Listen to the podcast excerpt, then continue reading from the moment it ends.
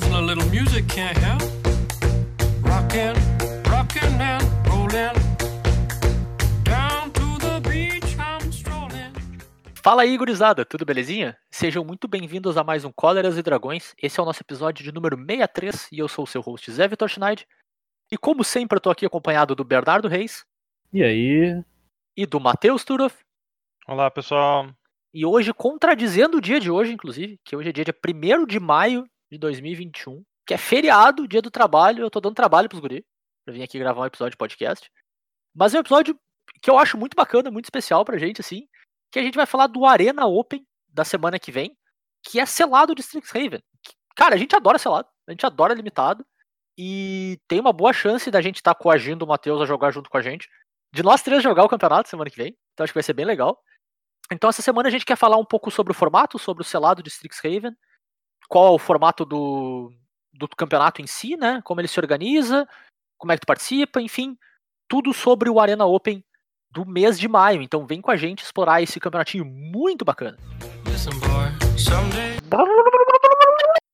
Ah, eu acabei de receber uma mensagem aqui da, da produção, direto no meu ponto eletrônico, de que eu cortei rápido demais pra, pra transição. O Zé, tá- o Zé ficou Então- muito acostumado a, a botar a musiquinha, cara. Ele gosta demais daquela musiquinha. É muito boa. Todos gostamos daquela musiquinha.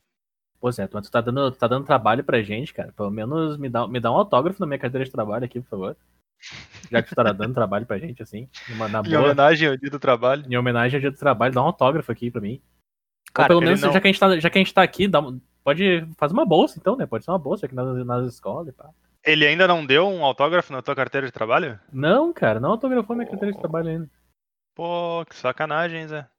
É só pros membros Prime. Opa, pera, Ai. pera, Prime, Prime op, op, op.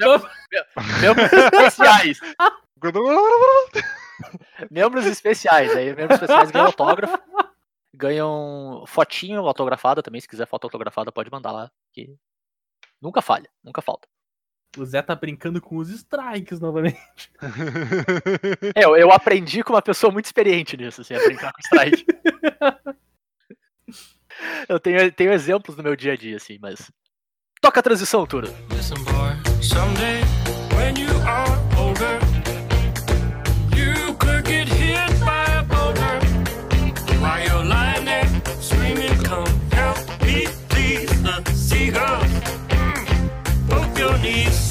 Então partiu, gurizes. Semana que vem, então, dia 8 e 9 de maio, nós teremos o Arena Open do mês de maio. A gente tem um, acho que um Arena Open por mês, assim, garantido, que é um formato aberto para todo mundo que tem conta no Arena pode participar, desde que tu esteja disposto a desprender do montante do teu dinheirinho fake lá dentro, né, ou do teu dinheiro de verdade, caso tu precise comprar dinheiro fake, e participar, se divertir. Já teve nos mais diversos formatos.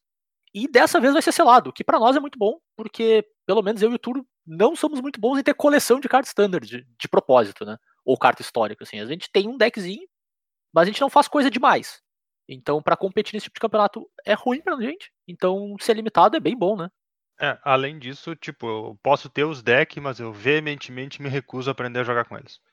Entendi. É justo. Eu até tento, às vezes, cara, um deck por vez. Se me disserem que tem que aprender dois decks no standard pra eu decidir qual que eu tenho que jogar, já deu ruim já. Aí fica complicado pra minha vida. É muito tempo. Mas é isso, então, pela, pela bagatela de 22.500 gold ou 4.500 gemas, tu pode te inscrever no campeonato e participar. Ele é um campeonato de dois dias, né? Onde a tua performance no primeiro dia influencia a tua capacidade de participar no segundo, né, Guriz? Bagatela de 22.500. Sim, a, a- o dia 2 ele é. Depende da classificação, né? Então tu tem que se classificar pro dia 2, tu não pode simplesmente aparecer no domingo e dizer, não, não, eu quero jogar esse dia. E essa Então é uma baita vantagem. do- triagem. Isso é uma baita vantagem do campeonato digital, né? Porque ninguém vai ser obrigado a alguém aparecer no domingo e vir desencher o saco e dizer que ele tá jogando, né, cara? Ele nem tem a Cara, opção de aparecer e encher o Eu saco. vou, eu vou dizer uma coisa que eu achei assim ah, interessante nesse sistema digital que eles fizeram de torneio. Eu Uhum. gosto da ideia do torneio digital, onde o primeiro dia ele é atemporal, posso chamar isso? Tipo, não tem um período de tempo onde os jogos têm que acontecer, né? Então, Uhum. tipo, de tal a tal horário tem que rolar os jogos, mas não tem que rodadas. Porque normalmente Uhum, o claro. primeiro dia tem muita gente, muitos jogos rolando. Então, tipo, eu gosto dessa ideia do dia 1 sem horário fixo. Porque, comemos, cara, organizar mil pessoas pra todo mundo estar presente no horáriozinho da rodada sempre dá problema, sempre vai dar. No presencial é uma coisa, mas no, tipo, no online é diferente. Agora, o dia 2, eu gosto de ter rodada com horáriozinho. Uhum. Porque tu diminuiu o número de pessoas, o pessoal já tá ali porque passou pelo dia 1, então é mais fácil de arrumar. Então, assim, eu gosto dessa, desse, dessa mistura. Uhum. Tá, O- então o deixa Arena eu Open- entendi direitinho. Só um Hum. segundo. O Bernardo tá propondo pra quando a gente puder ter GP de novo, que Não. o primeiro dia do GP Já seja com- online e o segundo dia seja presencial. Não, não, não, não, já começou errado. Eu tô, eu tô achando legal essa ideia de estrutura de torneio online, onde o primeiro dia é, não tem rodada, mas no segundo dia tenha. Porque no primeiro dia, cara, se ele não tem rodada, não tem tipo horário fixo, pode se inscrever 10 mil pessoas se tu quiser. Sim. Tu só faz um sistema Não. de pareamento e elas vão jogando. E melhor ainda, tu pode te inscrever mais de uma vez. Né? Então, assim, ó, Exatamente. tu larga isso no primeiro dia pra todo mundo que quiser fazer. É, Tipo, eu acho complicado fazer um sistema de torneio assim imediato agora, porque a gente tá muito acostumado com o sistema de torneio que a gente já tinha. Mas eu não Uhum. vejo um problema de alguém abrir um torneio dizendo assim, ó, gurizada, as inscrições começam a tal horário, é tanto, e daí tu vai entrar na fila. E se tu perder, tu entra de novo. E até tal horário, tal horário a gente vai encerrar. E é isso aí. E esse é o tu primeiro dia. presencial? Não, online, cara. Ah, tá. É, o E único daí- problema dessa, dessa tua sugestão Bé, é que, tipo, tu acaba limitando um pouco o escopo de jogadores que vão entrar no teu campeonato por questão de time zone mesmo do segundo dia, né? Então vai Exato, ter menos gente daí- entrando no dia 1. O, Por o dia do dia 2. O dia 2 é um problema que não tem como resolver, a meu ver. Tipo, time Ah. zone é um inferno. Mas, É. mas é, é- tá ligado? Não tem como resolver o problema da time zone. Alguém vai estar sempre ruim. É, o, Sim, Não, não a- a existe uma solu- time zone mágica onde. Sim, eu concordo. É, a, a solução que a gente tem aqui, né, é que o dia 2 é igual ao dia 1 nesse sentido, né? Tipo, não tem rodada. É pareamento direto, né? Sim, o, o, o dia 1 ele é bem interessante. O dia 1 e o dia 2 no Arena Open. Eles são. Eles não têm tempo, tá? Nenhum deles tem rodada. Uhum. Eu só mencionei isso porque me chamou a atenção que poderia existir um torneios assim feitos. É não legal, necessariamente no cliente, sabe? Por fora. Claro, concordo onde tu abre a inscrição, o cara vai se inscrevendo se ele quiser e vai jogando até ele se classificar pro dia 2, onde ele para. Se ele quiser. Uhum. E daí no dia 2, sim. No dia 2 tu já tem um número muito menor de jogadores, ali tu larga a rodadinha com horáriozinho. Uhum. Sim. E aí, cara, eu, É assim. E aí, cara, nesse sentido, tipo, eu tô dizendo que tem um problema que tu limita teu escopo, né? Mas ao mesmo tempo, é um jeito de tu agregar mais gente no campeonato físico que tu não quer ter, né? Porque Sim. tu tá abrindo um dia 1 pra todo mundo, a grosso modo, né? Se o cara escolheu participar do dia 1, ele sabe que o dia 2 talvez não encaixe com a time zone dele. É a Uhum. escolha dele, tá Exato. ligado? Ele é um adulto pra decidir o que ele tá fazendo. A maior parte das pessoas, pelo menos, né? São adultos pra decidir o que estão fazendo. Então, Mas, Turo, só te respondendo, eles meio que Hum. já tentaram fazer isso nos GPs com o primeiro, com os dois dia 1, né? No Sim, final, quando, tendo quando dia foi um na marcado, tinha um na- o dia 1 na no sexta sábado. e o dia 1 no sábado. E tu podia jogar os dois. Claro. Sim. Mas, Guris, vamos tentar não dar um nó na cabeça do nosso ouvinte e explicar exatamente como é que é o, o Arena Open, senão daqui a pouco ele vai achar que é de um jeito e não é. Vamos- Dale, bora. como é o Arena Open? Bom, então a Arena Open, como o pessoal já comentou, vai ter um dia 1 e o dia 2. Nos dois dias tu vai jogar selado de Strixhaven. Certo? Uhul! No dia 1, tu tem duas opções. Tu pode escolher jogar o caminho da melhor de 1 ou da melhor de 3. Uhum. Se tu escolhe a melhor de 1, tu tem que ter 7 vitórias. E tu- se, tu- se tu escolhe a melhor de 3, tu tem que ter 4 vitórias. Pra poder ganhar o- a premiação de ir pro dia 2. Na melhor de 1, no instante que tu tiver a tua terceira derrota, tu cai fora da Kiwi. E na melhor de 3, no instante que tu tiver a tua primeira derrota, tu vai cair fora também. É, e aí no caso a melhor de três é a primeira match loss, né? É, Pode exato. perder jogo dentro da partida ainda. Uma derrota. natureza do melhor de três. É, uma derrota de melhor de 3, né? Claro, E só pra. tu pode, como a gente comentou, tu pode te inscrever quantas vezes tu quiser, ou quantas vezes tu conseguir pagar. E se tu conseguir mais de uma mais de um ingresso pro dia 2, tu ainda assim só vai jogar uma vez no dia 2. Tu não, tu não pode te inscrever. Ah, eu consegui três ingressos do dia 1 um pro dia 2, eu vou me inscrever três vezes no dia 2, não dá certo. Não é Ah, assim. eu, acho que, eu acho que nem dá pra. Eu acho que ganhar nem mais dá, pois vez. é. tu pode ganhar mais de uma vez, porque tem uma premiaçãozinha que é um, tipo, tu pode te inscrever se tu já ganhou. Ah, é? Hum, nem sabia. eu, achei que, eu achei que nem dava. É, é porque tem um sleeve que é único de Ah, cada, cada um dos um coisas, né? dos dias, claro. Mas então, assim, se mesmo tu- que tu tenha ganho o Mas- melhor de um, tu pode querer te inscrever no melhor de três pra ganhar o sleevezinho. Mas tem uma coisa, Matheus, se tu se tu consegue o máximo de vitórias de um deles, tu ganha o sleeve do outro. Então, tu ganha o sleeve pro te, te, inscrever, né? Então, por exemplo, me, Uhum. inscre- me inscrevi na melhor de três. Eu ganho o sleeve do Will, Tá. Que é o, os sleeves são tanto do Will quanto da Roa, né? Os Planeswalkers de Strixhaven. Então, me inscrevi e Uhum. ganhei o sleeve do Will. Se eu faço as quatro vitórias, eu já ganho o sleeve da Rowan também. Ah, então não tem utilidade. É, não, eu acho que nem dá pra te, te inscrever, eu não tenho certeza, mas eu diria que nem dá.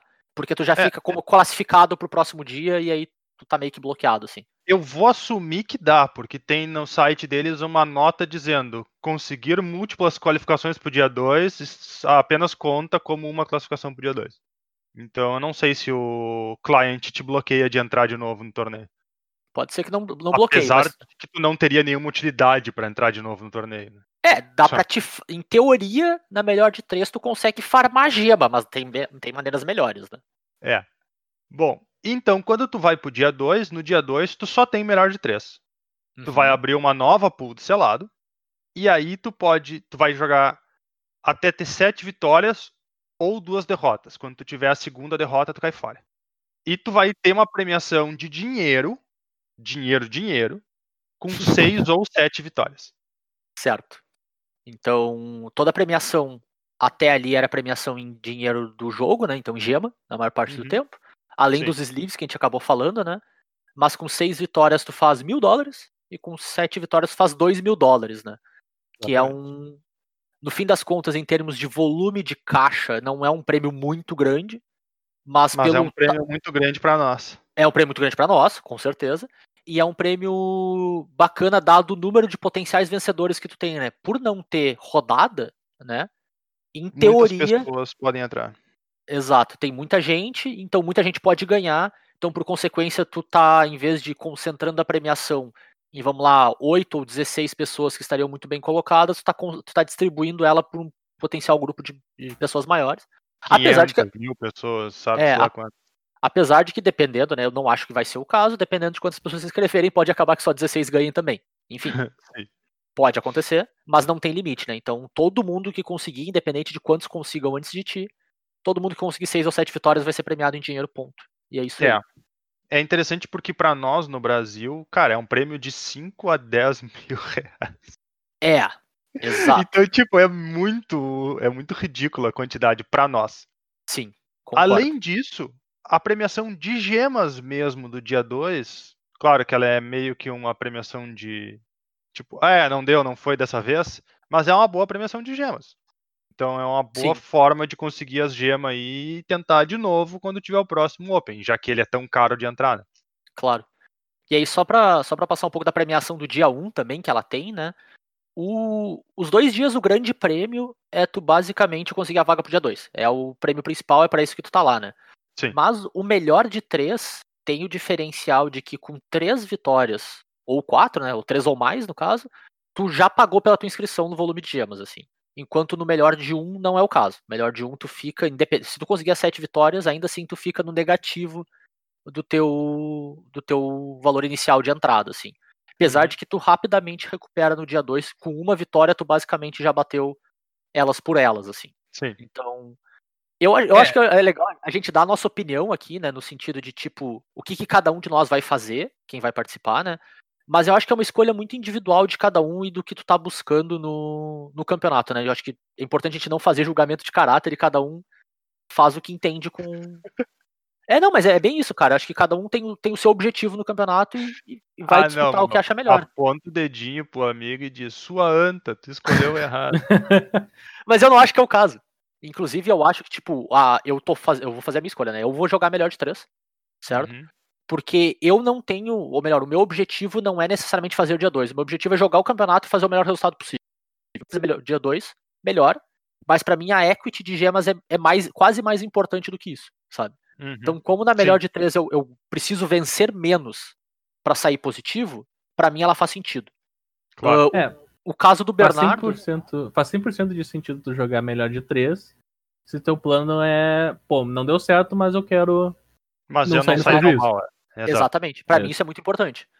Se Meu- o teu como- objetivo. Fala, ia Beto, dizer, pode falar. como, como o meu foco, meu foco aqui é tentar o dia 2 da mane- melhor maneira possível, eu acredito que a melhor, a man- melhor maneira não, a maneira mais fácil, bota muitas aspas nesse fácil, tá? Muitas aspas mesmo, ah, é o melhor de um. Eu acredito Uhum. que essa é a maneira mais simples de se chegar no dia 2. A premiação é pior, mas se o teu objetivo é só se classificar, eu acho que melhor de um é a melhor opção. Enfim, a Eu hipocrisia, né? Mas eu, eu concordo, cara. Eu acho que faz sentido. Se tu, se tu quer chegar no dia 2 e por consequência, às vezes, tu vai jogar mais de uma vez pra isso. Não, não tô dizendo que vai ser o que a gente vai fazer, mas enfim. Se tu quer porque quer chegar no dia 2, vale, faz muito mais sentido jogar melhor de um. Muito mais. É mais rápido. Tu rapidamente já recupera tua equity de gema no início do dia 2, se for o caso, né? Então, se é o teu objetivo, go for it. Acho que faz sentido. Se tu como é o meu caso, quer participar e o dia 2 seria um lucro, no fim das contas, se vir, ótimo, se não vir, paciência. Uhum. O melhor de três talvez seja uma opção mais segura nesse sentido.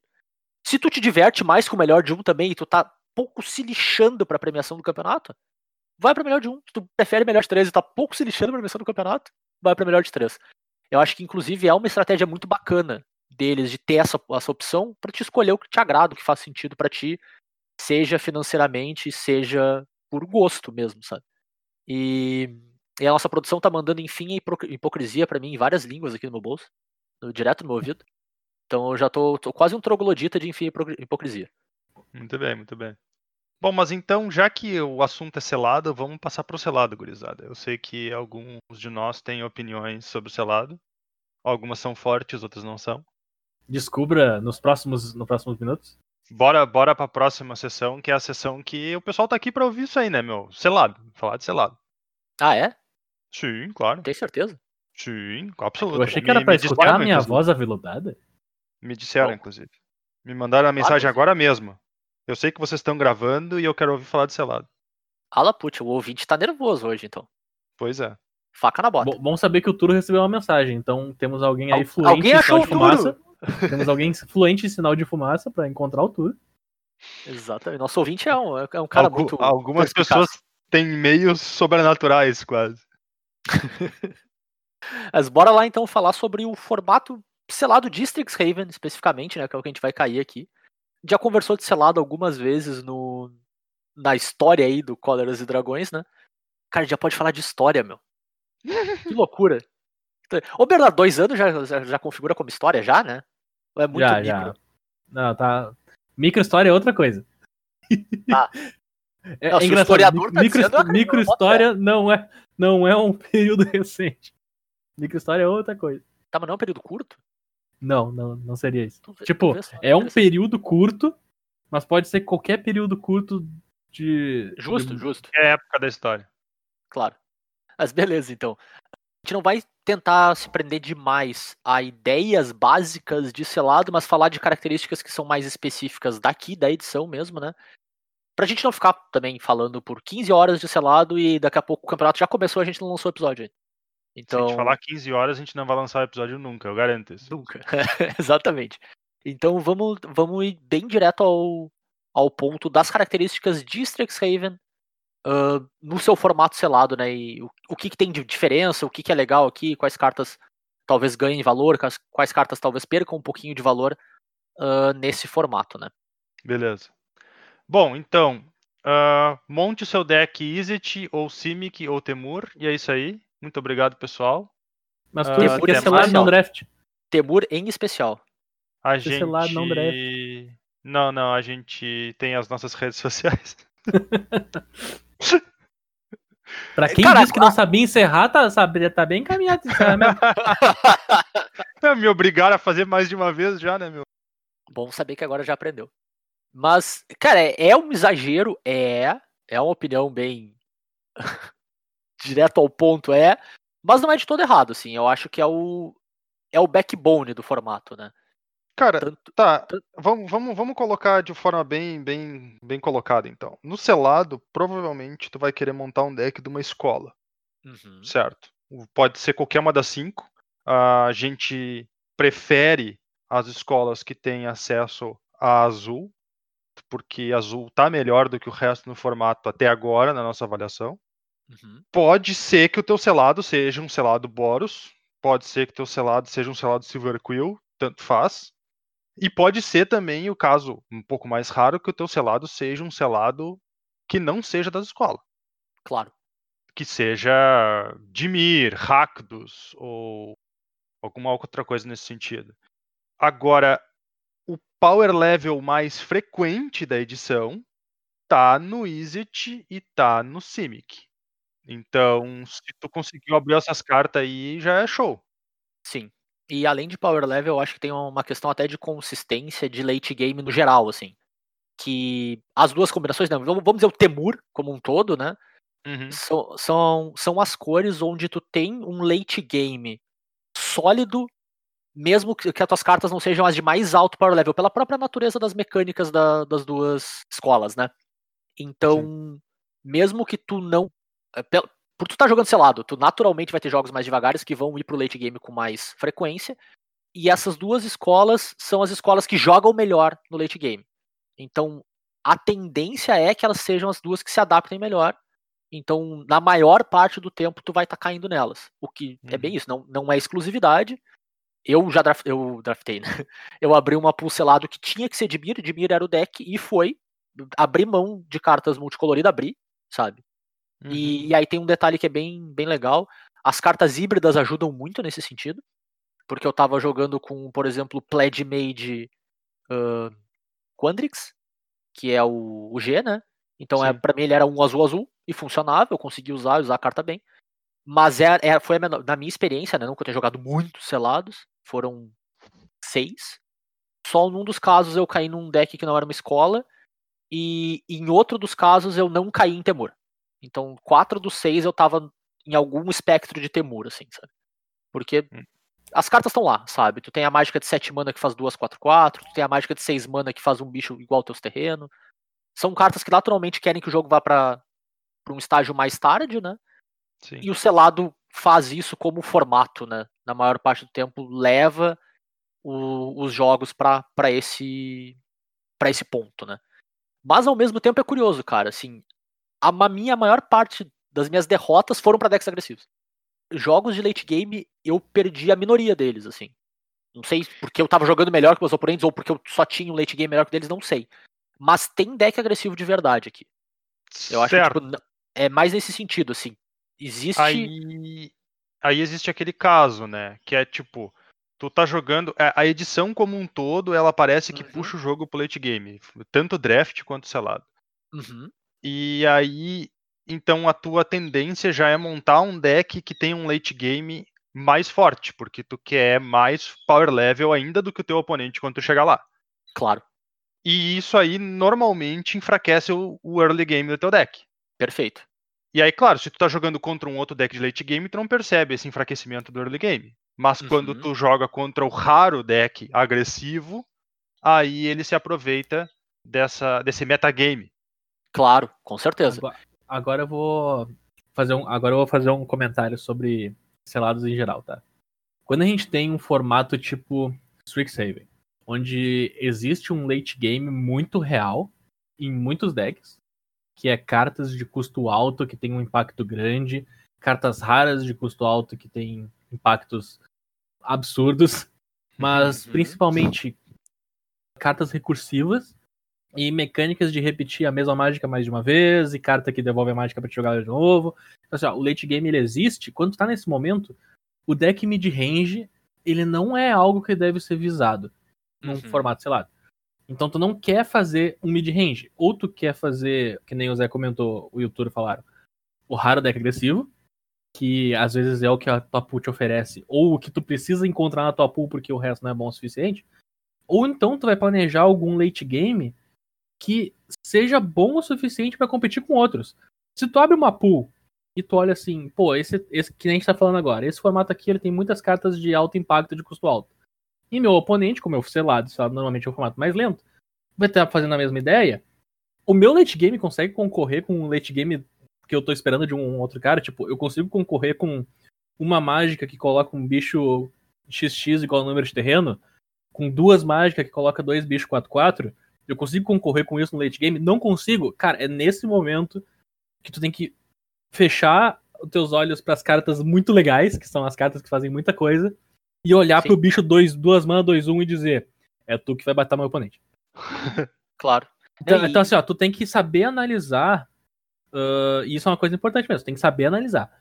Se o teu late game da tua pool é bom o suficiente pra concorrer com outras. Se a resposta é miseravelmente não, não faça ele, porque não vale a pena, cara. Não vai Sim. valer a pena. Muitos jogos nesse formato de selado acabam com tu e teu oponente com 15 cartas no deck, 10 cartas no deck. Uhum. Sim. Então vocês vão gastar muito recurso, vocês vão gastar muita carta. E teu oponente, se ele tiver cartas, tipo, melhores, né? Porque é uma pool, sei lá, tu abriu as cartas. Se teu oponente tiver duas da mágica que coloca bicho XX e tu tiver uma só, e ele botar uma na segunda do topo com, com o Soterra embaixo dos livros lá, Uhum. Sim. Tu. Difícil que tu vai voltar disso. Então é improvável que tua pool vá valer a pena pra te chegar nesse late game. Então o É. raro deck agressivo é o cara que pegou, olhou pra pool dele, não que foi entregue de bandeja, né? Porque tu pode receber o deck agressivo de bandeja, não toma aqui tuas raras e a pool RW, que daí é fácil de achar. Às vezes tu tem que achar o deck agressivo na combinação azul e verde. É. É. Você tem que Verdade. achar ele. Você tem que procurar ele, assim, a capinar. Então, eu, eu gosto muito de selado. Eu, fiz- eu falei mais cedo com os guris. Eu gosto muito de selado. Porque o selado, às vezes, ele se diverge um pouco do que o formato é. E ele se torna uma batalha entre tu e teu oponente, onde quem sabe melhor aproveitar os recursos que foi dado. Se o, se o cara viu que o melhor recurso que foi dado pra ele é a porrada, e é isso aí, parabéns pra ele, tá ligado? Não foi porque ele abriu um deck selado e saiu batendo em cima de ti com uns bichos pequenininhos e acabou, entendeu? Sim. tu vai só tentar abordar a pool da melhor maneira. Então, existem pools boas, existem pools ruins, existem pools que são fáceis. Tu olha pra pool e diz, é óbvio que eu vou fazer isso. Uhum. Mas tem aquelas. Tem aqueles jogadores que a gente conhece muito bem, tipo o Michael Jacob, que é um ótimo jogador de selado. O Sam Black também joga muito bem selado. Eles vão pegar uma pool que normalmente seria inviável pra muita gente. Eles fazem uma. Eles fazem as sete vitórias, se classificam pro outro dia, publicam a pool e o pessoal olha o deck. Cara, esse deck aqui ficou muito bom. Mas se dá a pool pra comprar uma outra pessoa, o cara não ia chegar nesse deck. Não ficar acho deck deck, ruim, sim. Ele não ia achar. E É. só pra fazer um gancho no que tu tava falando, Bernardo, em relação ao late game, o que a gente tá mencionando por enquanto é tudo carta comum, né, cara? São cartas que tu vai ver. Sabe? Não é aquela carta que, ah, se o cara tem, vai resolver o jogo e paciência ele pode ter. E isso é bem relevante, né, cara? Se tu vai ver isso com frequência, as ganha, isso tem que ser quase a, a tua base de avaliação. Tu não pode partir Uhum. que tu pode eventualmente encontrar. Não, cara, o deck verde vai ter Leyline Invocation, o deck Zet vai ter o, a mágica que faz 2-4-4. É quase garantido que sim. Então, Sim, senão ele se- não teria montado aquele deck, né? Exatamente. Então isso é muito, muito, muito importante dessa vez, assim. Tem formatos onde mid-range reina. Esse não é o caso. Não, nem um pouco. É, esse é justamente o contrário. É bem provável que mesmo um deck hum, honesto mid-range seja, acabe sendo um deck ruim na edição. Tem Sim. formatos onde as cartas raras, que a gente chama de bombas, são muito menos impactantes, tá? Esse é um formato que tem várias bombas. E uma coisa que o deck mid-range perde instantaneamente é pra uma bomba. Uhum. E como esse É, formato tem uma certa quantidade delas, o mid-range é altamente não recomendável. Sim. E tem, tem um detalhe nessas bombas também, né? Que normalmente o mid-range consegue se virar razoavelmente bem, apesar de perder muitas vezes, pra Uhum. bomba que é criatura. A gente tem muita bomba que não é criatura. Não, não tem criatura. Então o mid-range ele não consegue trocar um pra um com a bomba do cara, ou às vezes fazer um dois pra um e tudo bem. Ele dá Uhum. conta nas outras vantagens dele. Ele já tomou. quando, ele pensa, quando ele pensa em fazer alguma coisa, ele já tomou. A gente vai cair mais tarde na- nas bombas de edição, mas elas são reais. Tem muita. E Mystical Archive adiciona bastante delas, inclusive. Procura as tuas, cara. Se tiver, vale a pena tentar fazer com que elas sejam a- o pivô do teu deck. Porque elas são Sim. bem reais. Bem reais. A mesmo. bomba, a bomba faz o deck e a bomba justifica splash muito fácil. Uhum. E eu acho que splash é uma coisa que a gente já pode usar para falar das lições. Certo, concordo. Vamos lá. Então, sempre vem uma lição por booster. Então, num selado, tu vai ser sempre seis lições. Se tu der Uhum. sorte, tu vai abrir a melhor delas, que é Environment and Science. Tá, tá, não, peraí. Se tu der sorte, tu vai abrir a melhor delas, a gente tem que dizer que tem a outra que é melhor, né? A, a que faz um board instantâneo pra ti. Qual que faz É um aqui. board instantâneo? A que faz uma 4-4 uma 3-2 e uma 2-1. aquilo é uma lição, é Aquilo é uma lição. verdade. É. aquela É o desfile dos mascotes. Bom, É, a e é melhor delas é a de duas mana que busca um terreno e bota na tua mão e Ciências ambientais, procurei aqui É. pra galera. Exato, ciências ambientais. Mas por que, que eu tô dizendo que ela é a melhor delas? Ela provavelmente vai ser, na maior parte dos casos, a primeira lição que tu buscaria em qualquer jogo. É, ela facilita muito um splash para te ter ou para te ter uma resposta que teu deck precisaria ter para jogar o late game, ou para te ter uma bomba que tu precisaria, ou só para adicionar um pouco mais de power level, tá? Porque Uhum. Quando tu tá montando um deck que é voltado pro late game, o splash se torna muito mais fácil, porque tu vai ver uma parte muito maior do teu deck ao longo do jogo. Claro. Não é tão preocupante assim tu ter uma base de mana um pouquinho pior. Desde que tu consiga, claro, chegar no final do jogo com a tua base de mana. Ahn, mas o, essa, essa lição, ela faz muito trabalho pelo cara para ajudar nisso, para ajudar tanto na quantidade de terreno que tu vai comprar, quanto para ajudar no, nas cores. E também aqueles dois de vida super inócuo que ela te dá, às vezes é um turno a mais que tu ganhou ao longo da partida para poder tentar virar o jogo. Claro. E, e, cara, ela, ela é especialmente boa, né? Porque ela te dá, a grosso modo, dependendo do- de quantas cartas com aprender tu tem na tua pool, né? Alguma coisa perto de 8 a 10 fontes da, da, da tua cor de splash, com um ou dois terrenos no deck. Sim. O que é um absurdo. E aí, quando tu achou já o teu terreno e tu compra uma carta com aprender, tu não precisa mais buscar o Environmental Science, tu transforma ele em outra carta, grosso modo. Tu busca outra lição. Tu busca uma É. lição que faz uma criatura, tu busca uma lição que é uma remoção. É, exato. Então, cara, é a carta é, se tu tem ela na tua pool, tenta abusar dela, ela vale muito a pena, assim, muito mesmo. Uhum, com E- certeza. E nesse sentido de late game, né, cara, Learn também é uma mecânica que te ajuda muito nesse sentido. Porque ela ajuda muito os teus recursos não acabarem, sabe? O teu late game não tem fim. Porque eventualmente tu busca a mágica, a lição Summoning Quandrix, né? Que é a X e duas híbridas de verde e azul pra fazer uma XX. Então tua Sim. mágica de uma ou duas manas que basicamente só tá fazendo learn naquele ponto, virou a criatura que domina o board. Ou virou a 4-4. Ou eventualmente, porque tá tão trancado, virou a 2-1 voar. Sabe? Quer Sim. que seja. Ou então, tu- eventualmente porque tu quer trancar, vira dois, um, duas, um que ganham de vida quando morre. Também, exato. Então, learn é uma mecânica que também incentiva muito o late game, porque ela precisa de tempo pra te pegar aquela carta, botar na tua mão e baixar ela. Às vezes tu não consegue fazer no mesmo turno. Sim. Então, é mais um jeito ainda do teu late game não terminar. É uma, é uma parte pivotal do formato, assim. E. Uma boa parte das cartas, as lessons, geralmente elas não são cartas de muita eficiência de mana. Uhum, né? Elas são cartas meio lentas ou meio caras pelo que elas fazem. Então, isso também é um outro aspecto que faz o formato ir ainda mais pro late game, porque claro. é natural que o teu oponente vai vá usar cartas de learn para adquirir lessons, porque é assim que se tu constrói vantagem de carta em cima do, do teu oponente nessa edição. Então, se ele está fazendo isso, ele dificilmente vai estar colocando uma pressão muito grande no teu jogo. Então também abre janela para te fazer igual e tu te acaba vendo obrigado a fazer igual, porque senão ele ganha de ti na vantagem de carta. Claro. Exatamente. Então, é, esse aspecto do Learn Lesson também é outra coisa que acaba carregando ainda mais a partida pro, pro late game, né? E eu, se Aonde eu vou as- lembrar, a mágica cara, grandona brilham. Jogando draft selado no Arena, eu esqueço que o pessoal não usa com frequência, mais do que deveria, inclusive, o modo super ultra secreto das cartas de Learn. Hum. Que tu pode Ah, descartar pra comprar uma carta. Descartar uma Sim. carta, toma uma carta. Muitas eu- vezes, cara, muitas vezes eu vejo o cara trancado em duas manas. Daí ele usa uma carta de lição, de, de aprender, né? Uma carta de learn. E busca uma carta do sideboard. Quando tudo que ele quer é um terreno. Sim. E essa carta não é o Science. E essa carta não é o Science. Ah, não, é vergonhoso.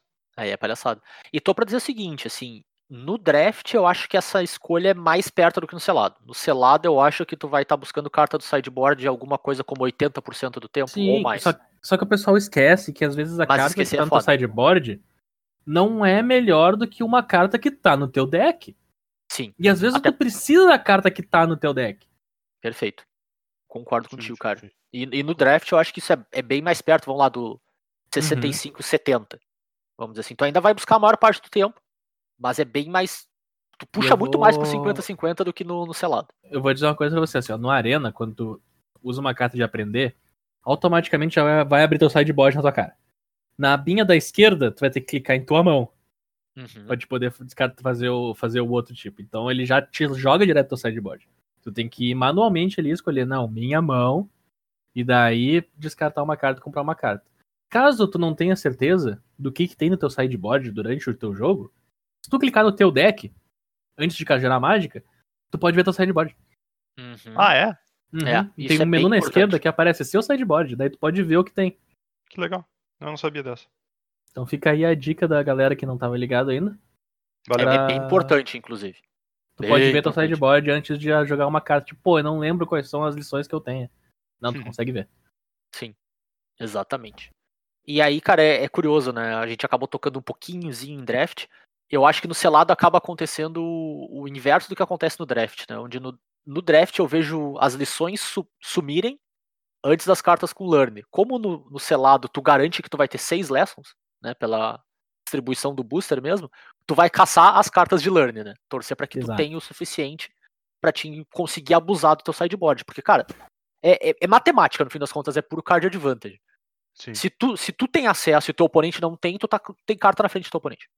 Não é estranho acontecer de alguém ter que mudar uma das cores bases do deck dele porque ah, ela não tinha learn por, Sim. por uma outra cor que tinha os learn que ele precisava.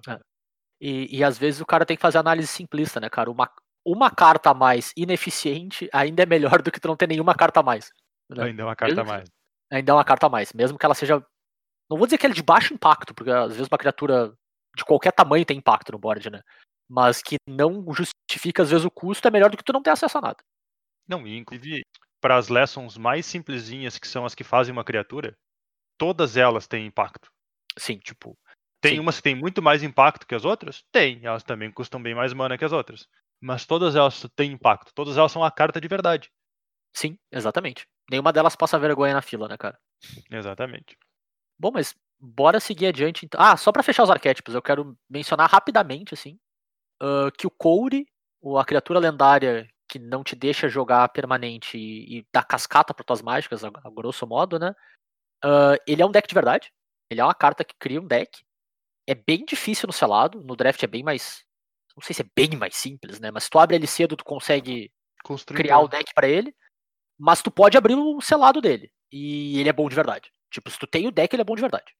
Então, fiquem ligados. Eu acho que é, é mais tipo assim, não, não deixem passar despercebido. Às vezes ele tem cara de uma carta injogável. Eu, quando eu li a carta, eu achei que ele era injogável no limitado. Depois que eu joguei com ele uma vez, eu percebi que ele era bom, desde que tu tivesse o deck. Mas ele é bom, bom mesmo. ele- e ele justifica o deck. Sabe? Então, dei, não, dei uma olhada. Afinal de É. contas, e eu acho que é até importante mencionar isso aqui. O Arena Open não tem tempo pra te montar o teu deck. Então, se tu não tá preocupado em ruxar o campeonato, diferente de um selado físico, né, onde tu tem um período de tempo pra analisar a tua pool, cara, tu pode passar um baita tempo montando. Então, se tu abre ele, olha, vê se tem, tá ligado? É, vale além pena. disso, no, no melhor de um, tu pode trocar de deck, né? Também, no, melhor, melhor- no melhor de três, vamos dizer que tu também pode trocar de deck no melhor de três, mas se tu Sim. perdeu a primeira, tu caiu fora. Então vamos dizer que tu começou. Ah, eu quero experimentar isso aqui. Perdeu uma. Ah, não deu certo. Por mais que uma partida não seja exatamente uma grande amostragem. espaço amostral, né? O pessoal É, da mas ainda estatística assim tá não deu- contigo. Não deu certo. Cara, Justo. às vezes tu, tipo, tu percebe que a tua lógica não ia, não ia funcionar para início de Claro. conversa. Claro. E aí tu pode trocar de deck. Hum. Então, Ou às vezes, como é um formato de late game, tu literalmente gastou o teu deck inteiro e não conseguiu fazer nada. Tu, tu- acho que o espaço amostral, que é uma partida, tu ainda passou por tudo, né? Se Talvez torna um pouco maior. né? É, tu, tu dá uma esticada nele, assim. Mas só fiquem de olho. Vale a pena ficar de olho nele, fazendo a minha culpa. Eu bati o olho a primeira vez nele e achei que não era uma carta. Era uma carta de commander. Né? Eu achei que ele não era uma carta de limitado at all. E ele é, ele, ele funciona. Dá Hum. trabalho, mas ele funciona. Ele te paga Ele- de volta, assim. Livrito é brabo, cara. Uhum. Mas enfim, a gente acabou tocando por cima, né? E mencionando a existência disso. É um formato com muita. É um formato naturalmente muito swing, mas ele é um formato com muita carta que a gente chama de bomba, né? São cartas que fazem o jogo serem sobre elas. Às vezes imediatamente viram a partida, Às vezes o fato dela existir no jogo cria um jogo sobre ela. E esse tipo de carta tem um volume bem alto aqui, tanto dentro da edição normal, vamos dizer assim, quanto no Mystical Archive. Pela existência do Mystical Archive, tu pode estar tá abrindo mais do que seis raras na tua pool, o que é uma coisa que o Matheus tem bastante experiência, inclusive, em abrir muita rara na pool. Então ele pode Uhum. falar com bastante propriedade aqui. Com certeza. E, e é relevante, cara. Elas têm muito impacto nas partidas. Elas, como todo selado, né? Mas aqui parece que tem um volume muito grande. E tem muita mágica que faz isso. E por ter muita mágica, às vezes o impacto delas é muito imediato. Então tua janela para, vamos dizer assim, lidar com elas é muito curta, né? E eu não sei se vocês querem listar algumas específicas e falar sobre elas, assim. Eu fiz uma lista bem grande, eu não sei se vale a pena a gente ir muito a fundo em todas, mas Ah, cara, eu, eu vou chamar a atenção para as do Mystical Archive do Approach of the Second Sun. Uhum. O, o- quando o segundo sol chegar, tu ganha jogo. Eu vou chamar a atenção pra distorção temporal, que dá o turno extra. Uhum. Então, assim, do Mystical Archive, essas são as mais ofensivas. P6 Mastery. É, Mizzix, Mizzix Mastery também é bem trouxa, apesar de custar um milhão de mana, mas como a gente falou, é um formato que tem late game e Mizzix Mastery é a carta de late game. É. É. é a carta de late game. E do da edição em si, né? Ah, tudo é edição. A Myst- a Mystical Archive tá dentro da edição, é, tu- é tudo edição. Mas da, da edição principal, vamos chamar assim, o, o Magma Opus, cartinha bem trouxa. Ela Vira é boa, terreno, o pessoal esquece que ela vira terreno. Aham. Ela, ela vira terreno e eu. Eu não vou me recordar agora a mágica BW que faz os tokens. É o Apagar o Céu. Apagar o céu. Que tu paga X pra fazer criaturas 2 1 voador. Se X for maior que 6, tu destrói tudo e daí vai entrar os. Não, tu Os bichos destrói criatura, não é uma criaturas. É, não é uma cola, mas tu destrói o resto. Sim. É, Sim, tudo que não é criatura. artefatos, É. E... Essas são assim as que eu vou chamar a atenção. Mas deve. Cara, tem múltiplas. Eu Acho que o Zé vai falar mais algumas agora, inclusive. Eu vou, vou um pouquinho, eu só quero fazer um adendo na, na maestria do Mizix, assim como no deck de, de Ultimato, que o Bernardo tanto gosta. Ela é uma carta de late game, mas se tu precisar num aperto, ela funciona por 4 manas. Se tu Uhum. precisa pagar 4 mana pra dar um removal de novo, tu vai dar e tu tá feliz com isso porque ela virou outro removal, sabe? E tem valor. Então ela é. Cara, essa versatilidade dela que é foda. Ela é muito boa. É uma carta forte as ganha, né? É, eu quero mencionar duas aqui. eu- na verdade, eu, eu vou mencionar duas incomuns, que eu acho que são bombas, claro, né? Bem mais contidas, mas são cartas que também tomam conta do jogo de um nível inacreditável. Então, não, não dá pra deixá-las. Porque, claro, tu vai ter que lidar eventualmente com as raras do teu oponente. Mas essas duas em específico, pra mim, elas são bem bem dominantes, assim, que é a Zimone, que é a, a maga Quandrix que compra carta compra duas cartas se tu tiver oito ou mais terrenos, e tu vai ter, muito provavelmente a maior parte das partidas. Uhum. E ela, cara, ela acaba com uma partida muito rápido, a- afogando o teu oponente em, em card advantage. E, e a Bookworm, cara, eu acho que a Bookworm ela, ela é low key um pouco, né? Ela é uma carta devagar, é uma carta que demora pra ganhar, mas ela é a definição de inevitabilidade, assim. Ela é uma 8 mana 7-7 que entra em jogo, ganha 3 de vida, ela tem atropelar, e tu paga 3 pra devolver ela do teu grave pro teu deck, como terceira carta.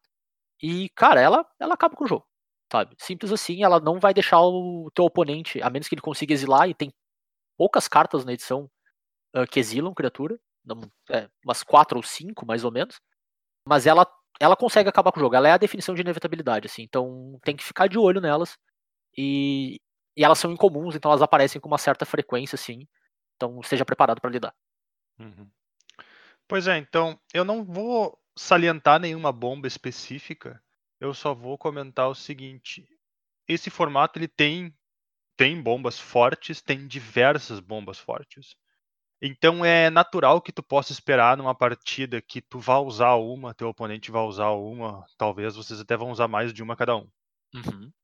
Faz uma manutenção inteligente das tuas respostas, Sim, porque com certeza. tem muita coisa na mesa que pode parecer a melhor coisa da mesa, mas tu sabe que se tu comprar a tua bomba vai se tornar irrelevante. E existem situações que tu pode construir de board muito boas, aonde dependendo da bomba que teu oponente tiver, tudo foi foi por água abaixo. Então, claro, tem, não é ah, meu Deus do céu, são cartas inganháveis. Longe disso. Tu pode ganhar, tu pode ganhar do dragão lendário, que são umas bombas Uhum. bem relevantes, certo? Tu pode ganhar das spell que a gente mencionou, mas não vou dizer assim, leve em consideração, porque muitas cartas são do Mystic Archive e aí é mais complicado, mas não facilita. Tipo, joga em mente com o fato de que o jogo pode virar rápido pro lado do teu oponente. Tenta ter um plano pra isso. Claro. Eu concordo, cara. E só pra fazer um, um adendo, não em muitos formatos eu acho que seria a, a bomba que o cara estaria estaria de olho assim, algum, apesar de não ser uma carta que ganha o jogo, é uma carta que resolve partidas, né? Esse formato tem quatro cóleras e meia. Tá? Então, fiquem atentos a isso. Tem vai ter uma boa chance de tu enxergar uma cólera nas partidas. No E decorrer do campeonato, é, no decorrer do campeonato, tu com certeza vai enxergar uma ou duas delas. Então, pensa nisso quando tu tá desenvolvendo teu board. Eu digo e meia porque tem a, a rara de, da própria edição mesmo, que custa dois branco, branco, branco, branco. Então ela é bem mais difícil de usar. Mas as outras quatro são muito boas. E então, fica de olho, sabe? Não não acha que, por exemplo, teu oponente faz uma bomba dele ou resolve algo muito relevante que tu vai ganhar nele só por volume, porque tem uma chance razoável de tu encontrar uma dessas no meio do caminho. Só fica esperto. E aí, por fim, antes da gente mencionar algumas cartinhas que a gente achou bacana trazer aqui, né? A gente falou mais cedo um pouco sobre uma trap do formato, que para nós são os decks meio mid-ranges clássicos, assim, né? Um para um, tira um pouquinho de valor aqui. Eu não, eu não trouxe nenhuma carta, pelo menos, como trap, eu não sei se vocês têm, guris. Mas eu acho que a trap do formato é mid-range. Sabe? Não acha que um deck mid-range tradicional. Claro, pode ser que tu tenha um deck mid-range tradicional bom porque tu tem bombas no mid-range, sabe? Tudo bem. Mas um deck mid-rangezinho clássico talvez seja a trap desse formato, assim. Talvez não seja onde tu quer estar. É, se as tuas bombas custam 5 mana, teu deck é Uhum. mid-range, né? Sim, exatamente. E, cara, eu já vi deck onde tu tem uma bomba de duas mana, uma bomba de quatro mana e um monte de removal. E dá, sabe? Claro que dá. né? Dá. São os decks que são. Eles fogem um pouquinho da curva. Aqui a trap é o deck mid-range médio. né? O deck mid-range médio, cara, não vale a pena. Sim, Overall, assim. eu concordo que não. Tipo, apesar de que muitos jogos que tu pode ganhar começam com tu fazendo um bicho no 2, um bicho no 3, e aí uma mágicazinha aqui, outra ali, não é o mais normal. Sim. É, é bom tu ter a possibilidade, mas não deveria ser o teu plano focal. Eu acho que esse é o ponto, assim. E, enfim, moving on, a gente separou algumas cartinhas, assim, que é, é legal de mencionar, em especial no comum e incomum, né, porque é o grosso do jogo, que são cartas que a gente acredita que ganham e perdem valor, especificamente no selado, assim, né, em comparação a uma avaliação clássica de draft, assim. Não no sentido de que, tipo, elas são ruins no draft, ou qualquer outro tipo, mas que elas dão um salto razoável, assim, sabe? Elas seriam cartas um pouquinho abaixo da média, e aqui elas se tornam acima da média, ou às vezes até boas de fato, né? Uhum. Vocês querem começar por onde, Guris? Cara, eu acho que dá pra dar em ordem. Na ordem que tá aqui mesmo, tá bom. Tá bom. Eu vou falar da primeira, então.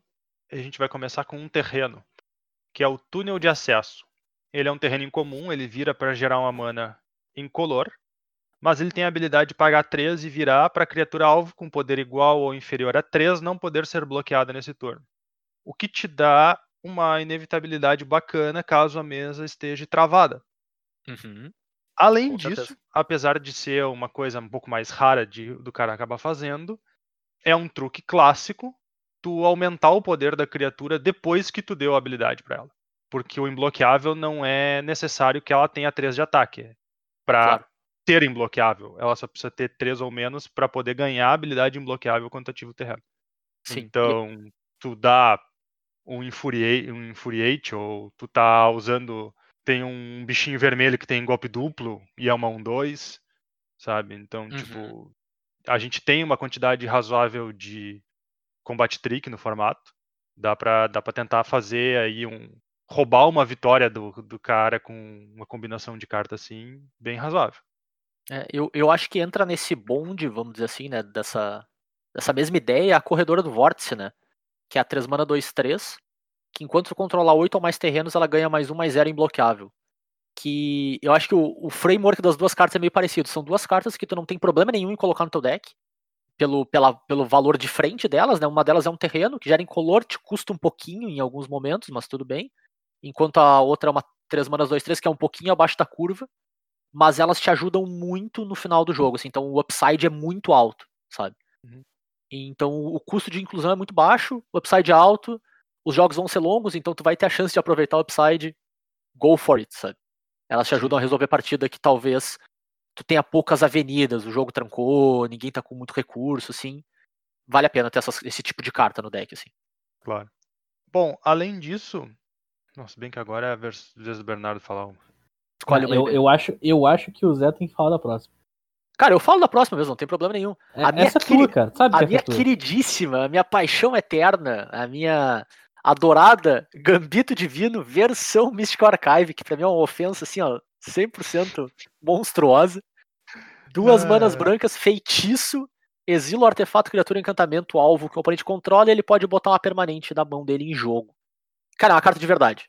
Tipo, bem de verdade no, no selado. Assim, eu, eu brinquei muito com ela porque eu, eu não gosto dela, porque, cara, ela podia ser boa pra Commander e ela é horrorosa pra Commander. Uhum. Ah, mas ela é uma carta de, de limitado razoável e aqui ela é melhor ainda do que ela era em, em Kaldheim, porque tu tem muita, muita, muita carta de late game que não é permanente. Então tem Que uma é chance mágica. é, tem uma chance bem razoável de tu dar isso aqui com o teu oponente com duas cartas na mão pra resolver o Elder Dragon dele, que seja assim, e o cara não tem nada pra bochar, sabe? Claro. E às vezes tu e o do it do, tá ligado? Às vezes tu vai trocar a bomba dele por uma outra permanente, tudo bem, porque aquela ia ganhar o jogo pra ti e quase qualquer outra permanente não ia, sabe? Então, É, Pois é, é, então é uma carta de verdade aqui. Tem esses dois aspectos, né? Tu tem mágicas que são criaturas grandes de late game, porque elas fazem Uhum. tokens grandes. Então, quando tu usa essa mágica para remover uma daquelas tokens, é mais raro que o teu oponente vá ter uma permanente para botar na mão, porque é uma mágica que tá gerando uma permanente. E tu tem o aspecto do o aspecto da, como a gente comentou, algumas bombas são realmente muito bombas e aí remover aquilo não importa quase o que o cara coloque Exato. o jogo não vai ser tão relevante quanto, e aí, beleza, tu não ganhou, ganhou, mas saiu na vantagem.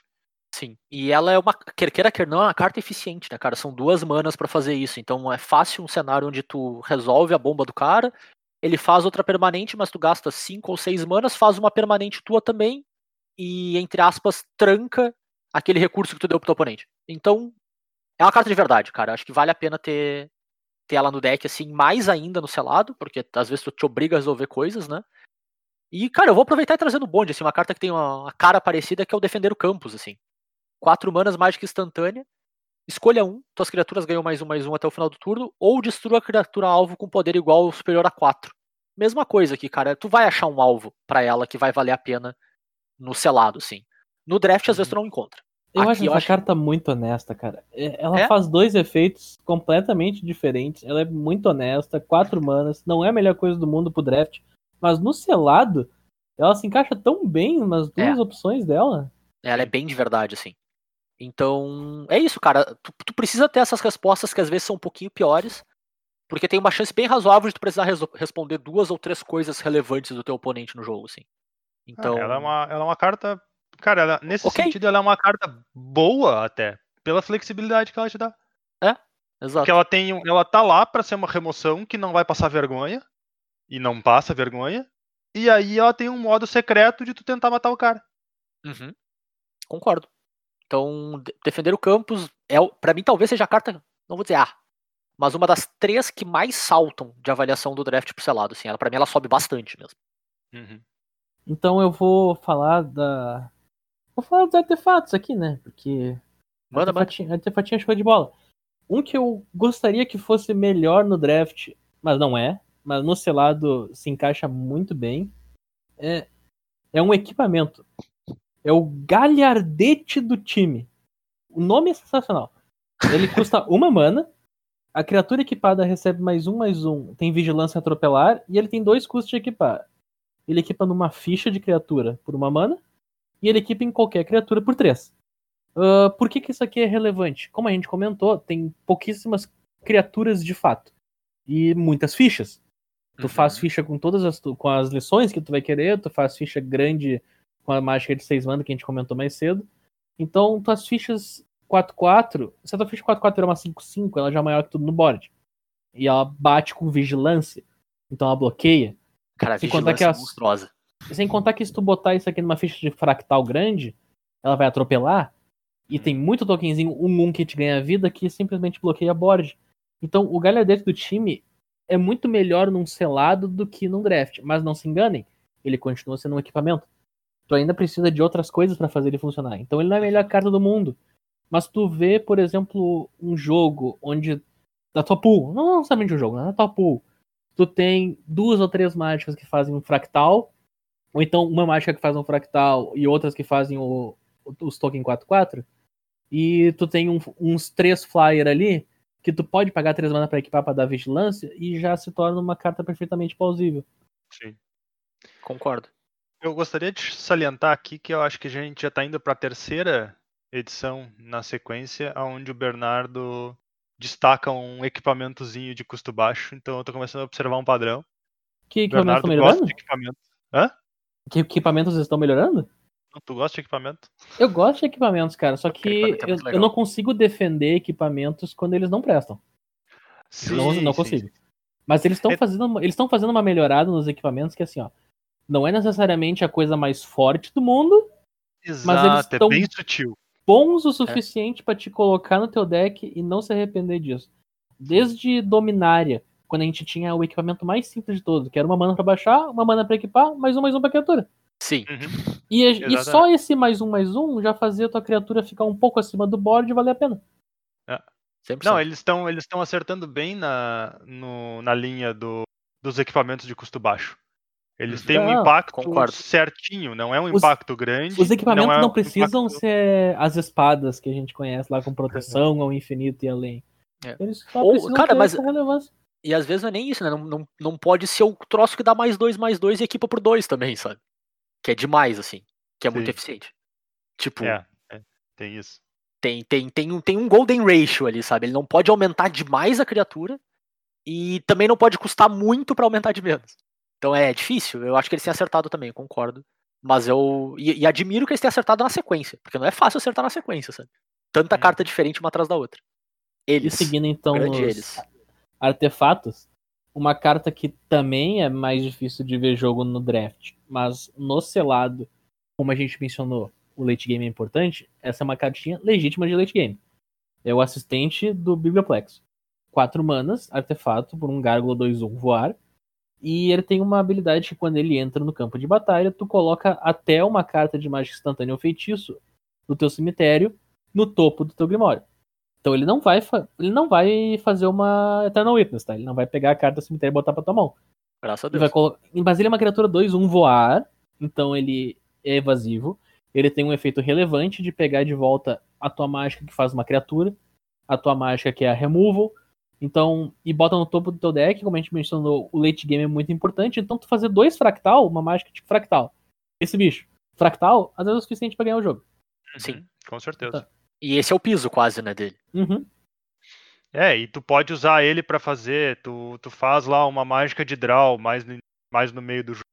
E aí pro final do jogo, tu, tu baixa ele e bota tua mágica de draw no topo de novo pra recuperar o teu gás. Sim. Que também funciona legal. Então, ele tem diversos. Diversas abordagens dele vão funcionar muito bem pra ti.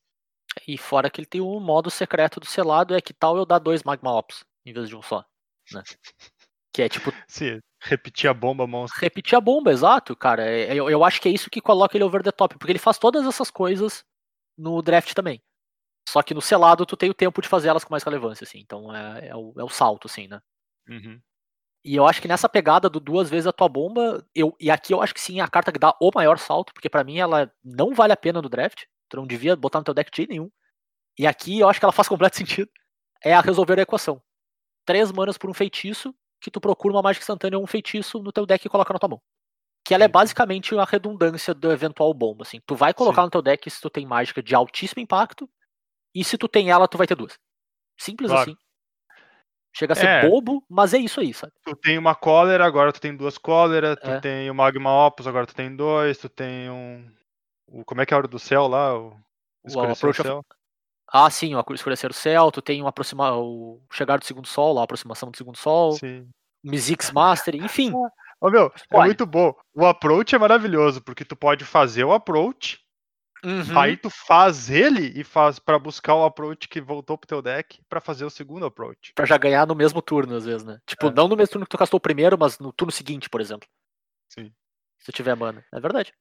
Pois é, então, mas a gente tá falando bastante de late game, late game, etc e tal, e tem umas cartinhas que eu acho que aumentaram também de power level porque elas respondem um pouco esse late game tão forte do jogo. Uhum. Uma delas que é bem, é tipo, ela não, pelo menos eu não vi ela muito, ou com certeza eu não vi ela o suficiente, é o Daro Branco, que é 3 mana para o jogador alvo descartar duas cartas e depois tu exila todas as cartas do cemitério daquele jogador. Então, tipo, cara, é uma chance razoável aí do teu oponente tá fazendo o jogo dele, normal, mas quando ele só tem mais três ou quatro cartas na mão, é muito provável que aquelas três ou quatro cartas sejam cartas boas ou cartas que respondem cartas boas. E aí, nesse momento, que um dar um branco funciona uma maravilha. Uhum. Só pra fazer uma tangente, concorre ao prêmio de melhor flavor da edição.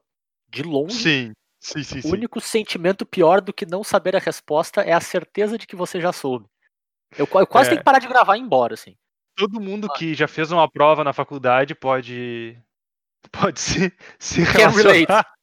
Can relate. relate. Direto, assim. Então, além disso, tem o aspecto de exilar o cemitério do cara. E a gente comentou aqui, cara, diversas cartas são boas porque elas fazem alguma coisa para te devolver valor do cemitério. Uhum. O, o assistente da biblioteca, porque ele te dá, devolve valor do cemitério. Mystics Master só é uma bomba porque devolve coisa do cemitério. Então, tipo, o cara pode. Pô, mas o cara pode nem ter o Mystics Master na mão dele. Com certeza pode não ter na mão dele. Mas se tu exilar oito cartas do Grave dele, o Mystics Master dele já é muito pior. Claro, com certeza. E, e na mesma onda tem o pacote, entre aspas, um para um disso, né? Que aí são duas cartas de archive, mas de todo. Ou melhor, tem uma carta de Strixhaven também, tem um pacote de três cartas aí. Que é o Durez, o Agonizing Remorse e o Humiliate, que são cartas onde tu não vai descartar, tu não vai ter card advantage nelas, né? Que nem o Daro Branco. Uhum. Que são cartas que tu olha a mão do teu oponente e faz ele descartar alguma, ou remover alguma, no caso do, do Remorse Tesila, né? E onde tu também tá nesse cenário, sabe? Tu se, costuma segurar esse tipo de carta para mais tarde no jogo, vamos lá, heurística, a grosso modo, turno 6 ou qualquer coisa parecida com isso, né? E tu responder a bomba do teu oponente antes que ele consiga, de fato, conjurar ela, muitas vezes, assim. Tu tem um pouco de sorte envolvido no processo, de ter que estar na mão dele, né, afinal de contas. Mas, como tu tem um volume muito grande de mágica relevante, o Durez é bem vivo, né? E as outras duas sempre pegam qualquer coisa. Então vale a pena ter esse tipo de carta, assim, que ataca teu oponente antes dele conseguir, de fato, usar as cartas de alto impacto dele, assim. Acho que esse é o, o, o que elas representam pra ti, né? Como o teu plano de jogo. Uhum. Então é bem, é bem bom ter esse tipo de carta no, no selado, assim. E aqui o Durez funciona melhor do que em outros formatos que ele já veio. Claro, tu tem uma quantidade de cartas relevantes que ele pega que é muito maior. Sim, É, exato. Numa edição onde Exatamente. tem mais mágica que criatura, Dureza é rei, né? Durez é Com rei. certeza. Exatamente. Assim como Negate. Assim como Negate. Não, E assim, eu, eu não trouxe na lista aqui, porque eu já acho que elas têm um valor monstruoso no draft também. Cara, Counter Spell de mágica, as duas, né? O Negate e a, a outra que, que anula e tu olha a mão do cara e olha o deck do cara, monstruosas, tá? Uh, Whirlwind Denial, eu não sei se eu sei Muito falar bom. Whirlwind direito, muito bom também. Funciona que é uma maravilha. E uma que pra mim despencou do início do formato pra agora é a de duas manas que anula criatura ou Planeswalker, assim. Sim, sim, sim. Eu, sim. eu achava ela média, ela é quase uma das piores cartas da edição, assim, não vale a É. pena. Eu, eu comecei, eu comecei com tipo, pô, por que, que eu não usaria uma dessas no deck pra Exato. minha Nossa Senhora, eu não quero nada, me dever um terreno. Exato, exatamente. Ela, ela era totalmente média e não é mais nem média. Então, fiquem, fiquem espertos, tanto no selado quanto no draft, eu acho que é bem relevante nos dois. Uhum. E, ah, e, e uma coisa que é engraçada, Mana Tite é uma carta de verdade porque tem bastante mágica de custo alto. Mana Tite é Nossa, tu dá é- uma Mana Tight numa mágica de custo X do cara. Cara, eu dei Mana Tite no Magma Opus, foi tipo, foi o próprio Magma Opus, né, cara? Tu sério que tu deu uma, uma, Mana Tight no Magma Opus? Dei o Mana Tite no Magma Opus. Foi tu não lindo. tomou um cartão vermelho? Não. Eu fiquei Nossa feliz. Senhora. Eu posso ter tomado cartão vermelho, mas é digital, então eu não vi. Nossa O, daqui, a, daqui a pouco tá É. o VAR chegando na casa do Zé batendo na porta. mais ou menos isso. Ah, tá. A, a polícia do Magic chegando pra prender ele, tá ligado? É que nem o, como é que é o filme, o Scott Pilgrim, tá ligado? Do nada a polícia Ah, brota, do nada quebra a minha parede, assim. A polícia Você dos veganos no Scott É. Pilgrim. Exato, você deu uma Manatite Magma Opus, isso aqui é uma infração de acordo com time regra número 37. Mas não, não me prende. Enfim, Jura, meu? Tu não ia nem ter cara de pau de argumentar. É, não, eu não consigo mesmo. Enfim, é, por fim a gente separou algumas cartinhas que perdem valor, não são muitas, mas são três cartas que eu acho que são de verdade no draft, de um- então são razoavelmente relevantes. E aqui eu acho que duas delas nem vale a pena e uma delas depende muito do que tu abre, muito mais do que o normal. A primeira delas é a Lumimante Esperta, uma mana 01, mais difícil, ganha mais dois mais dois. Que Não é vai uma além no draft. Cara, eu acho que vale, mas tu tem que estar num deck de massa crítica já. Tu não, tu não faz o deck por causa dela, mas se tu tá no deck, tu vai usar ela. É isso, sabe? Ah, Aqui a massa crítica é quase impossível de acontecer. Sabe? É selado, né? Tipo, pode ser Sim. que aconteça, um a cada 100 selados, mas a chance dela é bem baixa, assim. Acho que no draft ela, ela pode funcionar. Aqui eu acho bem difícil. Ahn, numa pegada similar, tem a curva serpentina. Quatro manas faz uma XX onde X é um mais número de mágicas instantâneas ou feitiços no teu grave ou exiladas. Também ela é muito dependente de massa crítica. E no draft tu consegue forçar essa massa crítica a existir com mágicas de custo baixo. Tem bastante carta de uma, duas manas que cicla, que faz pouco efeito, mas que tu tá alimentando pra cá, que é um pouco mais difícil de ter esse volume tão grande. Então se tu tem, go for it, é uma carta razoável, uma 4 mana 4-4 mais, vamos dizer assim. Uhum. Mas tem vários cenários onde ela vai ser uma 4 mana 2-2. E aí não vale a pena. At all. É, ela tem um aspecto que faz ela se salvar, porque dependendo do deck, tu pode usar ela como uma carta que tu não vai usar, tipo, no early game, tu só vai usar ela no late game. Ela vai Sim. fazer uma criatura grande, porque tu jogou o jogo, e ela te deu a oportunidade de segurar uma resposta de pé, vamos dizer assim. Então, Certo, tipo, tu, concordo. não, tu não deu full tap pra fazer uma coisa relevante. Mas é bem. Eu concordo contigo que é bem mais difícil disso acontecer. E tu, tipo, tu passou mais trabalho pra fazer isso acontecer do que se tu só tivesse feito a dos terrenos lá.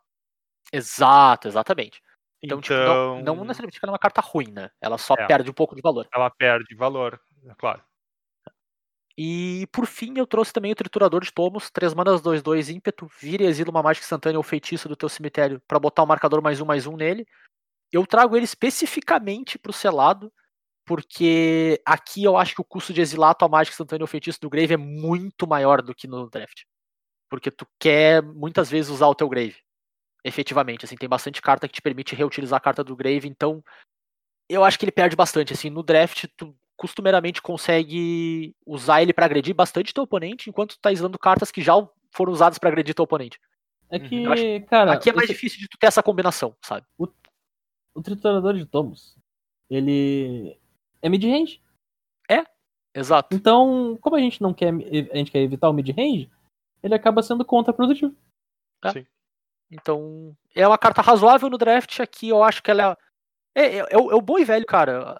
As cartas, tanto no grupo anterior quanto no, no de agora, não necessariamente elas são cartas horrorosas, nem cartas maravilhosas. Elas são cartas que passaram de baixo da média pra cima da média. Sim. Ou vice-versa, né? Então, Claro, tipo, às claro. vezes o degrau é grande, às vezes o degrau é menor, mas é que vale a pena tu. Foram as cartas que a gente julgou que valia a pena mostrar que elas passavam dessa barreira, assim, sabe? Algumas perdem valor, mas ainda seguem acima da média. Algumas ganham valor e seguem abaixo da média. Paciência, né? Não vale nem a pena a gente trazer esse, esse julgamento pra cá, né? Uhum. Com certeza. Ai, ai, acho que é isso, né, gurizes? Estão preparados pra jogar já? Depois de a gente tanto conversar, vocês se sentem mais preparados ou menos preparados? Ah, cara, é selados, tô sempre preparado. Saudades é. Saudades pré-lançamento. Vamos matar a Ah, saudade. isso é verdade. Ah, Nossa. final de saudade semana pra agora. lançamento, nasci pronto. É, mas assim, eu, eu tenho que dizer uma coisa, cara. Eu, eu sigo da teoria do Turo ainda. Quanto mais eu falo e jogo um formato, pior eu jogo ele. Então, Sim. pré-lançamento é o ouro porque eu nunca joguei. Por isso que eu gosto pré-lançamento. Pré-lançamento É. é. maravilhoso, cara. Exatamente. Falando E- nisso, Ah, rapidinho, vocês viram que vai ter kit de pré-lançamento de Modern Horizons 2? Ah, é? Uh, Não vi. Pois é, eu acho que vai. Se eu ouvir a notícia do jeito certo, vai. Deixa eu procurar aqui. Ao vivaço. Modern Horizons 2 Ao vivo! Release Kit. We do it live. Tá, WPN Wizards. Kit de pré-lançamento de Modern Horizons 2 existe mesmo, já tá em pré-venda nas nossas gloriosas grandes lojas de Magic. Esse episódio não é patrocinado, puxem a orelha das pessoas que vocês sabem quem são pra patrocinar mais episódios da gente, a gente fala o nome. Simples assim. Mas já tem pré-lançamento em pré- pré-venda em vários lugares aqui, então existe mesmo, olha só. Isso é um sinal de que o mundo está voltando ao normal fora do Brasil e que a gente vai sofrer por mais tempo com essa toxicidade dos países vizinhos, né, cara? ah, o meu. Hum. ah, a gente não vai poder jogar o selado de Horizons. Eu não acredito. Não. Ah, Turo, mas tu ainda tem que jogar o do 1, né? Ah, o meu. ah, mas não seja por isso. O do 1 eu tenho ele aqui pra jogar. O problema é que o pré-release é o pré-release, né? É, o pré-release é o pré-release, é foda, né? Então, Ah, tipo, que saudade do pré-release, vou, cara.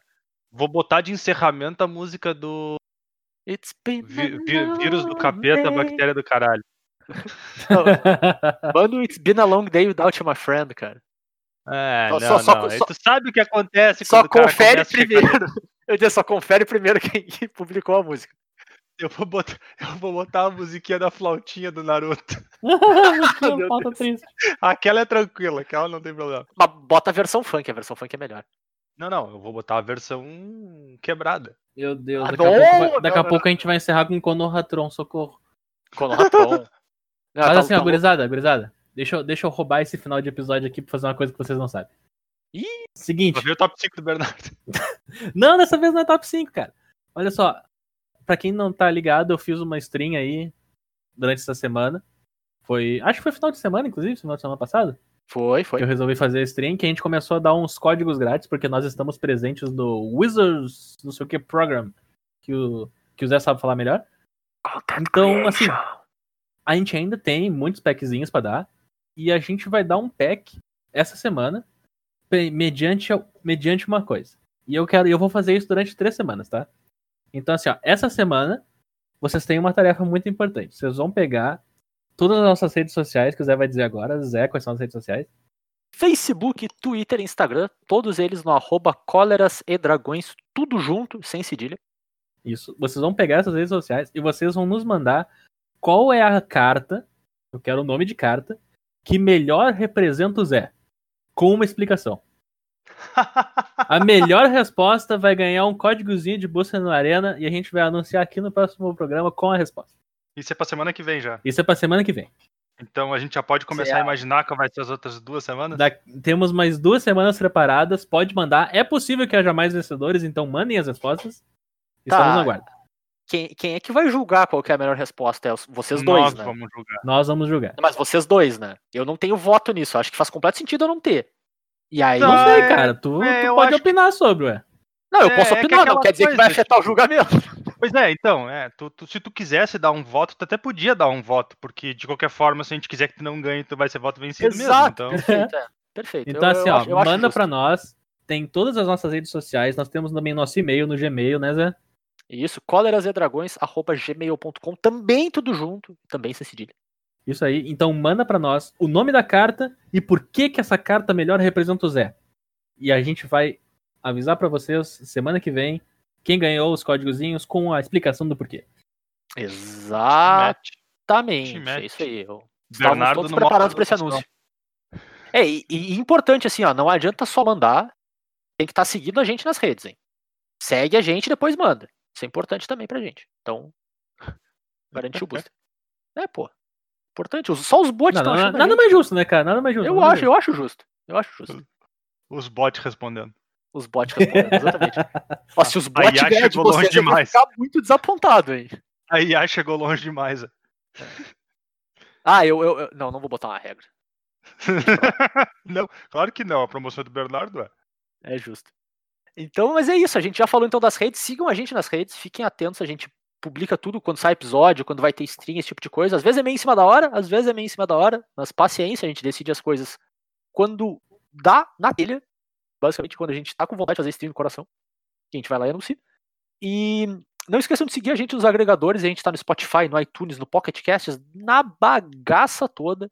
Então, escuta a gente aí, manda pro amiguinho, ah, segue a gente lá, curte o episódio e aproveita bastante que a gente faz isso aqui pra vocês. Então, aproveitem, né? E se vocês quiserem falar com a gente direto também, eu tô no Twitter. Se vocês quiserem tentar fazer uma marmelada aí por trás, convencer os guris da, que, é o voto de, que a opção de vocês é melhor. ah, falem comigo lá no arroba jvictorfromhell. Se vocês quiserem coagir o Bernardo, ele tá no Twitter também. Eu sou arroba BNR underline MTG. A gente não promete que dá certo, mas vocês podem tentar, né? Tentativa é Alguém válida. alcançou o Turo. Alguém alcançou o lembrar, durante o alguém episódio. alcançou o Turo. Ao vivo. então- o episódio. Dá pra tentar coagir o Turo também. É o mais fácil, cara. Tu compra ele com gasolina, é bem simples. Toda vez que tu fala em gasolina, ele fica feliz. E é isso. Porque a gente volta na semana eu- que vem eu com não- mais um Cóleras e Dragões, né, gurizada? Valeu, abraço. Faz Valeu, Nossa. tchau, tchau. três meses que eu não uso gasolina e o cara vem me falar que ele pode me coagir com gasolina. Exatamente, tu não usa. Mas Se tu tiver, tu vai usar. Bom, falou, gurizada.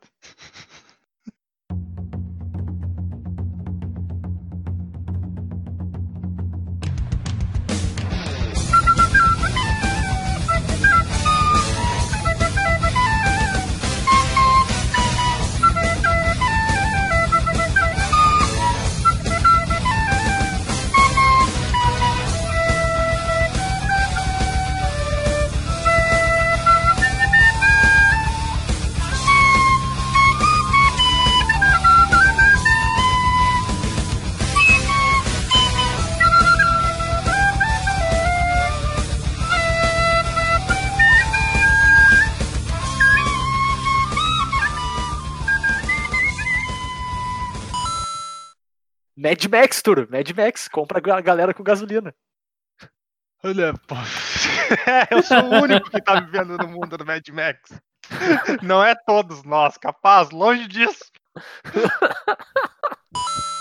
E aí, Turo, tu vai jogar ou tu vai só conversar sobre? Se eu vou jogar o coisa no final de semana? Isso.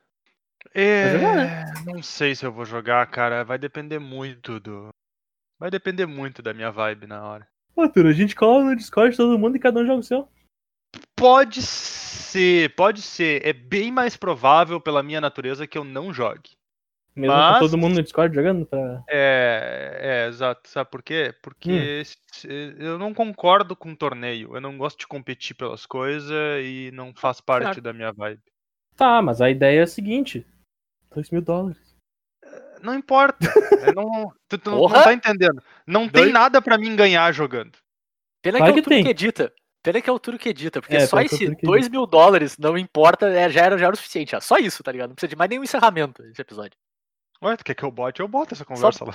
Ó, 2 mil dólares. Não, não, não, não, não é a conversa. É. 2 mil dólares, não Ah, importa. não, não. termina o episódio. Não, não. Só assim. Tu, tu tem que ver o seguinte. Só assim. Zé, Não, tem peraí, que ser só um mau cara. segundo. Mau cara Não, não. Turo, não tem contexto pra essa frase. Quando Não. foi Não vai Que eu tirei- contexto. Quando foi que eu tirei uma coisa de contexto no, no final de episódio? Quando? Quando foi que eu tirei? Então! É isso que eu tô dizendo, tu não tira. Por isso que é uma pena que é tu que edita, cara. Eu não quero tirar as coisas de contexto, cara. O Fake ouvinte news. não, não merece ser enganado. Fake news, tu, fake news. O ouvinte não merece ser enganado. Fake Eu news. respeito a nossa audiência mais do que isso. Cara, Fake tu não pode colocar Turo, que fake 2 mil dólares não importa no final, porque depois o cara vai fazer propaganda de Patreon e daí vai dizer, ah, mas o Turo disse que não importa. Inclusive, eu É vou verdade. colocar esse pedaço do eu respeito a nossa audiência mais do que isso sozinho no final. Mau caráter! Ô, Turo, Turo, Turo, Turo. Uhum, Não, não é, é, não é premiação. Concordo. Tu vai jogar, tu vai jogar melhor de um pra estar pro dia 2, é isso que eu tô querendo dizer. Foi, Uhum, foi por isso que eu marquei, tá ligado? Concordo. Melhor, Nesse melhor de um é infinitamente melhor pra te chegar no dia 2, é muito mais fácil. É, vamos lá. Não, não, eu não usaria fácil, eu nem não sei. muito nem infinitamente, mas É, beleza. eu, eu acho muito extremo quer também. dizer. O bem-estar aqui do podcast. Bem destaque do podcast. Ah, tá. Mas é verdade, Berto é bem extremo nas coisas, assim. Inclusive, geralmente a gente concorda contigo, a gente só discorda do tipo que tá sendo Da extremo demais. intensidade, da intensidade, né? Ah, eu boto o bagulho intenso pra dar, pra dar ênfase. Cliques, Sim, pra dar views, pra dar cliques. cliques. O ouvinte não merece ser enganado. Eu respeito a nossa audiência mais do que isso.